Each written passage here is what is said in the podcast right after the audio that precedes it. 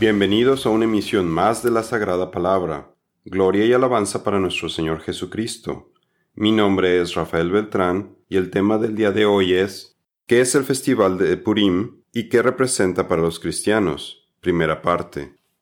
Cada año, el 14 de Adar, usualmente en marzo, los judíos alrededor del mundo celebran el Festival de Purim. Los festejos incluyen intercambio de regalos, lecturas públicas y representaciones teatrales del libro de Esther. Los niños se disfrazan, se les da dinero a los pobres, y tradicionalmente se hacen unas galletas llamadas orejas de Amán. En esta misión veremos el significado de la providencia de Dios que se muestra en Purim y lo que representa para los cristianos. Mardoqueo dice, les digo que debían celebrar esos días con alegría y festejos, obsequiándose porciones de comida unos a otros y haciendo regalos a los pobres. Ese festival conmemoraría el tiempo en que los judíos quedaron aliviados de sus enemigos, cuando su dolor se convirtió en alegría y su duelo en gozo. Esther 9:22.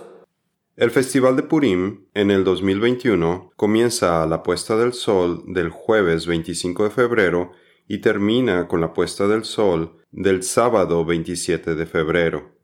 La historia del Purim en el libro de Esther. Les recomendamos que lean la historia completa en el libro de Esther en la Biblia, la cual nos narra cómo se originó el Festival de Purim. Aquí solo mencionaremos a grandes rasgos lo que sucedió. Este relato se llevó a cabo en la ciudad de Susa, la capital del imperio persa, en donde el rey Jerjes, quien es llamado por dos nombres, Jerjes del griego Jerjes, o también es llamado Asuero por la transliteración del hebreo Ahashverosh, quien reinó Persia del 486 al 465 a.C.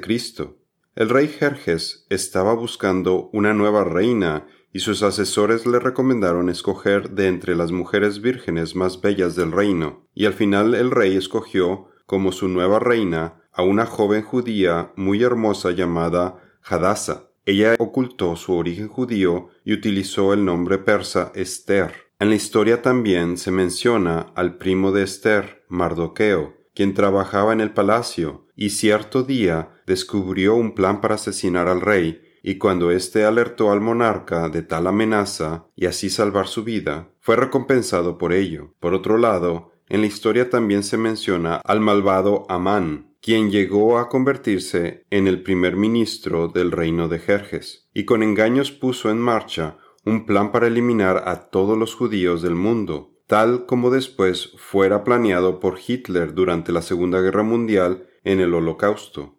Amán quería empezar con Mardoqueo, por el odio que le tenía. Cuando Mardoqueo se enteró del plan siniestro de Amán, le pidió a la reina Esther que intercediera con el rey en nombre de los judíos. Y aunque titubeante porque su intervención le podía costar la vida, Esther intercedió por los judíos y al final el rey Jerjes descubrió todos los engaños de Amán y lo condenó a la pena de muerte. De esta forma los judíos fueron salvados y Mardoqueo instituyó un festejo por la sugerencia de Esther para conmemorar el extraordinario rescate de los judíos del exterminio planeado por Amán. El nombre de Purim surgió porque Amán utilizó dados, llamados Purim en hebreo, para decidir la fecha en la que llevaría a cabo la masacre. El primer mes del año, o sea, el mes de Nisan, en el año decimosegundo del reinado de Asuero, se echaron suertes en presencia de Amán para fijar el día y el mes en que convenía llevar a cabo su plan, y salió el día 13 del mes 12, o sea, el mes de Adar. Esther 3.7. Por eso la celebración se llama Purim, porque es la palabra que se empleaba antiguamente para la frase echar suertes. Esther 9:26a. ¿Por qué se esconde Dios en el libro de Esther? El libro de Esther es el único libro en la Biblia que no menciona a Dios, y como todo lo que hace Dios tiene una razón. Mardoqueo tenía una prima, huérfana de padre y madre, que él había adoptado como hija cuando sus padres murieron. Se llamaba Hadassah o Esther y era muy bella y de hermoso porte. Esther 2.7. Los eventos del libro de Esther se llevaron a cabo cincuenta años después de que el rey Ciro permitiera a los judíos regresar a Jerusalén para reconstruir el templo. y sabemos que hubo tres migraciones descritas en la Biblia. La primera con Zorobabel en 538 a.C., Esdras capítulo 1 al 6. La segunda organizada por Esdras en 458 a.C., Esdras capítulo 7 al 10 y la tercera con Nehemías desde Susa en 445 a.C., en Nehemías capítulo 1 y 2. En el primer año de Ciro, rey de Persia, el Señor cumplió la profecía que había dado por medio de Jeremías. Movió el corazón de Ciro a poner por escrito el siguiente edicto y enviarlo a todo el reino. Esto dice Ciro, rey de Persia. El Señor Dios del cielo me ha dado todos los reinos de la tierra me encargó construirle un templo en Jerusalén que está en Judá. Cualquiera que pertenezca a su pueblo puede regresar para realizar esta tarea y que el Señor su Dios esté con ustedes. Segunda de Crónicas 36, 22 y 23.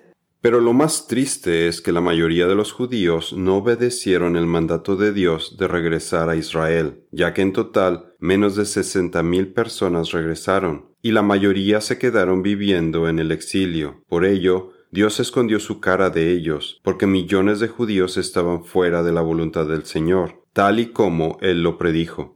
El Señor le dijo a Moisés, Estás por morir. Cuando ya no estés aquí, los israelitas comenzarán a rendir culto a dioses ajenos. Me abandonarán y romperán el pacto que hice con ellos. Entonces mi enojo arderá contra ellos. En esos días esconderé mi rostro de ellos debido a toda la maldad que cometen al rendir culto a otros dioses. Deuteronomio 31, 16 al 18.